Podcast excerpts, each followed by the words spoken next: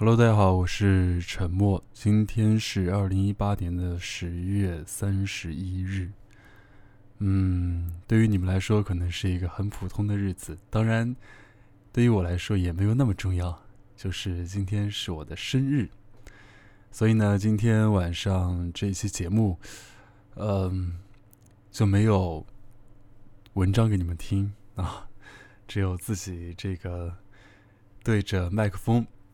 来跟你们聊会儿天，然后呃，上一期类似这样的一个节目是我去洱海，对吧？呃，很多听众在底下关心我，嗯，然后今天其实也想说一下关于这个录音状态的问题。我上周跟一个朋友去吃火锅，然后我们俩就聊起聊起这个问题了。当时我就说，这个问题已经。困扰我已经快一年了，因为大概是从今年的三四月份这样开始，啊，然后有大半年了。我说我不知道为什么就突然之间变成这样子。他说肯定有一些原因导致你有一些心理压力。然后当时我就想，哎，是我的感情问题呢，还是什么问题？我突然想到了。在我今年三四月份的时候，我有一档新的节目，一档灵异节目啊。然后，呃，具体是什么节目就不说了，因为听过的听众肯定知道。然后那个节目呢，我其实从他刚开始办的时候，我也在听。那个时候在做自己的节目，呃，突然到今年，因为之前的主持人换掉了嘛，然后我们今年这个节目重新开始做了。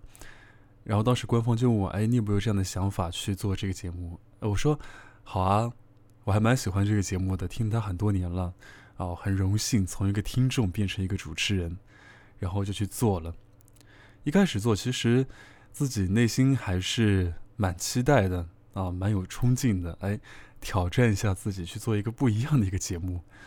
然后做了一段时间之后，发现很多听众都在底下喷我，为什么呢？他们会说：‘哎，陈默，你能不能不要把声音压那么低呀？’”沉默，你这个读东西我听都听不清楚，什么鬼啊？不喜欢这个主持人，然后我就想去改，但是有一说一啊，因为，呃，其实这个声音我本来就是这样的状态，我们真的没有故意压低。可能有些听众他们会觉得你的声音很低沉，你就是故意压低的，或者怎么样。呃，然后我是一直觉得自己有这个吐字不清的这个问题，因为。本身我并不是一个专业的电台主播，我也没有受过任何的培训啊。从刚开始做节目到现在，一直都是自己去自学。除了去年去北京去成一那边啊待了一年，呃，其他其实都是我自己一个人去完成这些录音工作的。然后我就去改啊，哎，他们说不要太低沉，那我就声音高扬一点啊，我就响一点。啊，他们说我吐字不清楚，我就尽量把每一个字都念清楚。但是突然有一天，当我打开这个文稿的时候，我发现我不知道怎么去开口了。我看到第一个字的时候，我这个字应该去怎么去读，怎么去发音？我突然之间好像不会讲话了，然后我再。停止录音，我再去读，哎，好像可以读。当我再次录音的时候，我又不知道该怎么讲了。那个时候大概是，呃，五六月份、六七月份的样子，对，是最痛苦的一段时间。就我记得特别清楚，曾经我录一篇文章，大概是短一点的五分钟，长一点的话十分钟，但是那天我那篇文章读了四十分钟，刚好是夏天。然后在录音棚里面，我也没开空调，因为怕这个声音被录进去。然后浑身都是汗，非常非常紧张、紧绷那个状态，紧张到什么程度？我一句话读完，逗号，下一句之后，我又没法讲了，我又不知道这句话该怎么开口了。哎呦，我的天哪！那那那次录完以后，我就。我就跟我的父亲说：“我说，哎，我我觉得我做不了这个行业了。我从来没有觉得这么痛苦过，因为这是我做这个电台主播的第四年了，到明年的三月一号就是第五年啊，如果没有记错的话，就是第五年了。嗯，所以那段时间的心理压力会非常非常的巨大，因为我越来越在意别人对我的评价了。然后我当时跟那个搭档说：“我说为什么有那么多人在说我不好？我就是按照以前那个样子去做的呀。”哎，然后他他就跟我讲说：“他说你别去看那些评论。”所以从那段时间到现在，现在已经好了很多。就现在可能录音的时候还会有那么呃一两个问题，就比如说是那些 B 开头啊，或者说 D 开头那些。发音的一些字，就比如说“不要”，啊，比如说“呃”等等，这些词语会让我特别难开口。然后我特地去百度查了一下，查出来是口吃啊。但是我跟别人讲呢，别人又说你没有口吃，你平常讲话没问题，你只是在录音的时候你会特别的紧张，你觉得你已经开始怕这些字，你不知道该怎么去读。所以久而久之，其实我已经忘掉了自己以前很通顺的去录一篇文章的那种感觉，因为以前真的是让我非常享受的一一件事情。但是到今天，我一打开这篇稿子的时候，我就有一种莫名的害怕，我不知道我该怎么去很很流畅的、很带有感情的去把这篇文章给读下来。但又很奇怪，当我嗯，就比如说像现在。啊，我没有稿子，我是很随意的去讲一些东西，去录一些东西的时候，又很轻松，没有压力。所以，当那天我跟朋友吃完那顿火锅之后，我突然懂了一个道理，就是究其原因，就是我太在意别人对我的那些评价了。他们说你不行，他们说你读的东西难听，说你发音不标准，怎么样的。然后我就会觉得自己就是这样的人，我就是很失败啊。虽然我承认，这个发音、咬字什么的确实不是我的强项，确实非常业余。嗯，所以从那天以后到现在，我就其实想通了一个道理，就是放过自己。我为什么一定要把自己逼得那么一个紧绷的状态？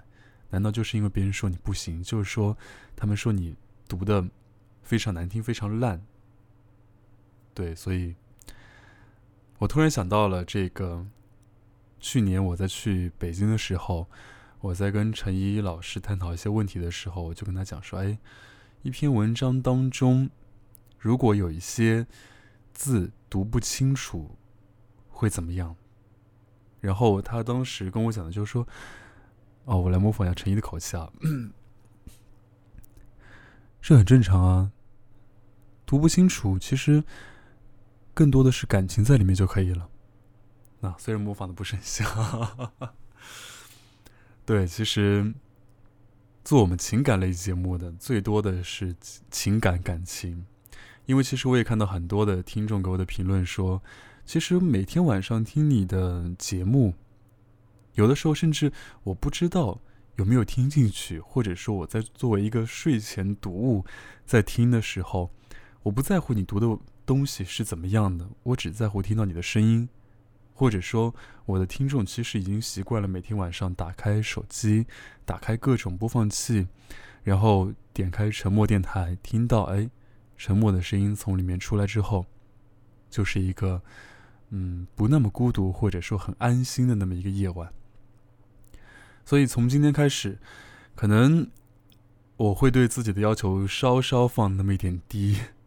我也希望自己能够回到原来的那种状态，因为说实话，我今天再去听我自己以前的节目，不管是一四年、一五年、一六年，还是说去年跟今年的，都会觉得哎，好难听！哎，我是从一四年开始做的吧？对的，一四年、一五啊，算了，不管了。哎，我记性很差，对，都会觉得好难听啊！我那个时候的。这个发音啊，我的这个语气，我的这个吐字啊，甚至我的音调，都会觉得好难听。但是话说回来，其实到今天你们再去听我这个声音的时候，你们并不会觉得难听，你们会只会觉得哎很舒服啊，因为你们是喜欢我的，对，所以你们对我要求没那么高。那我为什么一定要把自己逼成那么一个十全十美的人呢？对吧？所以，嗯，今天是我的生日啊，当然，呃，想把这些话告诉你们，就是说，希望你们能在当下压力这么重的一个生活当中，适当的给自己减轻一些压力。真的没有十全十美的人，嗯。对，所以今天就这些想跟你们说的话，想跟你们聊的天啊。当然，如果你们对沉默电台有任何的建议啊、意见啊，也可以跟我一起分享啊。不管是在评论当中，还是在我的新浪微博“沉默 S E N” 啊，沉默 Sean。呃，搜沉默，第一个就是啊，当然也可以在我的公众号 DJ 沉默当中给我留言啊。所以，其实我在这个节目开头当中已经很久，或者说已经不是每一期都加那个 slogan 了啊。因为有听众跟我讲说，哎，那个开头那个声音，如果拥抱遥不可及，就让我用声音来温暖你那段，能不能放到最后啊？每次打开都是这个，所以其实现在我并不是每期节目开头都会加。嗯，当然，呃，因为希望能给自己的微博账号跟公众号，呃，添加一些听众，导一些流，对吧？所以还是必不可免的，可能会在两三期节目当中加一期一个开头啊。所以，呃，如果你不要听的话，你可以跳过前面的二十秒钟，到直接呃文章的开头就可以了。对，所以嗯，祝自己生日快乐。那当然也希望大家能够越过越好，健健康康的。同时，嗯，前两天在得知这个李勇老师因为癌症逝世，也希望大家能够生活健康规律一些，不要太晚睡，不要太晚起来，然后多多运动，烟跟酒呢能少尽量少，好吗？还是那句话，如果我能够一直讲下去，如果你们愿意一直听下去，我当然会继续去做啊。所以今后的节目可能对自己要求会放松那么一点点，就是说 不会再要求那么那么的字正腔圆啊。当然，我以前没那么字正腔圆，就是说可能有些地方哎读不好就就过了，就像我刚开始用手机去录音一样啊。那样的一个环境，那样的一个设备，那样的一个非常难听的声音，我都坚持到现在了，对吧？加油！也希望你们都能够加油，好吗？那这期节目还这样子，我不降噪，不做任何后期，当然背景音乐也不加了，好吧？呃，你爱听就听完啊，然后你如果觉得不爱听啊，你可以直接跳过，等下个月一号的节目，好吧？所以，嗯。